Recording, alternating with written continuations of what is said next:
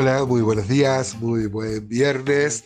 Eh, tengo un poco de congestión, estos climas fríos, estos primeros fríos, aunque todavía no llega el invierno, eh, tienen su, correlación así cuando uno le agarra la congestión, ¿no? que está molesta porque no es, no es una gripe que eh, uno lo podría pasar en cama, pero uno tiene esta congestión que le dificulta el habla.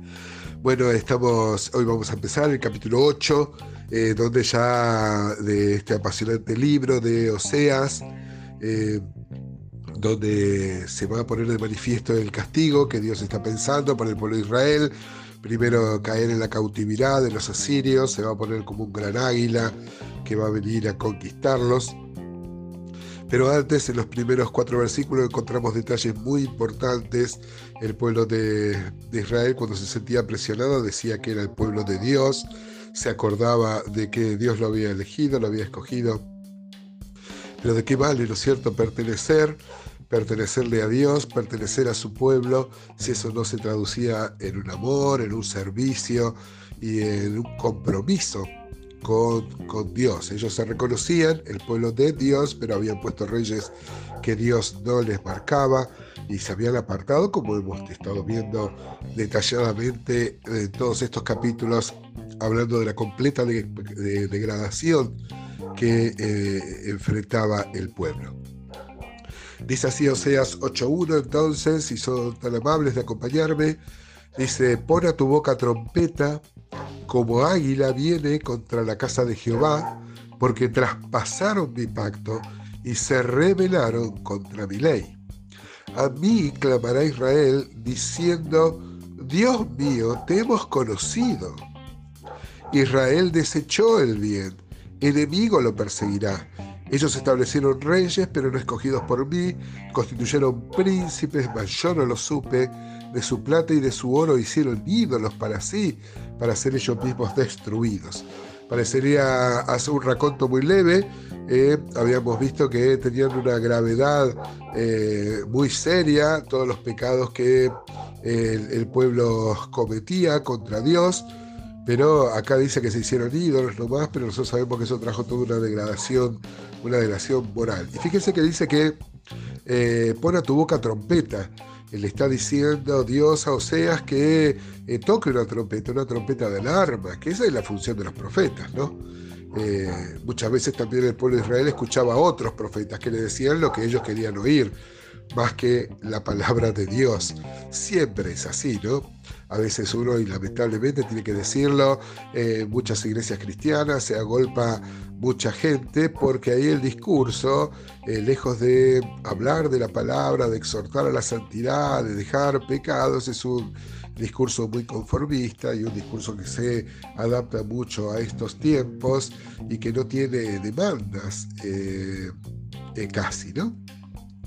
Así que encontramos acá, eh, dice, a mí clamará eh, eh, Israel, Dios mío, te hemos conocido. Claro, ellos decían que le pertenecían a Dios, te hemos conocido, no puede ser que seamos castigados, no puede ser que sintamos esta, esta retribución si somos tu pueblo, en definitiva, ¿no? Pero nosotros sabemos que el justo juicio de Dios es porque eh, eh, la, degradación moral del pueblo, y siempre es así, hermano, ¿de qué vale pertenecer a la iglesia, inclusive tener un ministerio, un servicio, si no hay la santidad que se corresponde con esa fidelidad a, a Dios? Varias veces hemos dicho, Dios no quiere nuestro servicio, Dios quiere nuestro corazón, nuestra fidelidad. Dice que acá vendrá como águila el asirio. No es la primera vez que se presenta una invasión como de un águila. El águila es un ave eh, rapaz, viene, viene muy rápido sobre su presa. Es una hermosa figura. Ya la, había usado Moisés, por ejemplo, en Deuteronomio 28, 49, cuando habla de las bendiciones por la obediencia y, por y las maldiciones por la desobediencia. Dice Deuteronomio 28, 49, Jehová traerá contra ti una nación de lejos, del extremo de la tierra, que vuele como águila, nación cuya lengua no entiendas, gente fiera de rostro, que no tendrá respeto al anciano, ni perdonará al niño. Claro, si ellos desobedecían, esto iba a ser que iba a venir una nación como el águila, ¿no? Seguramente este, Oseas está haciendo eco de estas palabras. También de Jeremías, el profeta del reino del sur, dice Jeremías 48, 39, dice la verdad, cómo ha sido quebrantado, cómo volvió la espalda a Moab, está hablando de Moab, y fue avergonzado, fue Moab objeto de escarnio y de espanto ante los que están a sus alrededores, porque así ha dicho Jehová, he aquí que como águila volará y extenderá sus alas contra Moab. También Moab va a ser conquistado por un pueblo como un águila viene sobre su presa, ¿no? También Habacuc, podríamos citar 1.8, que dice sus caballos serán más ligeros que leopardos y más feroces que lobos nocturnos y sus jinetes se, multiplicarán. Vendrán de lejos sus jinetes y volarán como águilas que se apresuran a devorar. Hasta el día de hoy el águila es una, es una figura imperial, este, siempre se habla de los imperios como águilas, ¿no? Y dice que va a venir contra la casa de Jehová.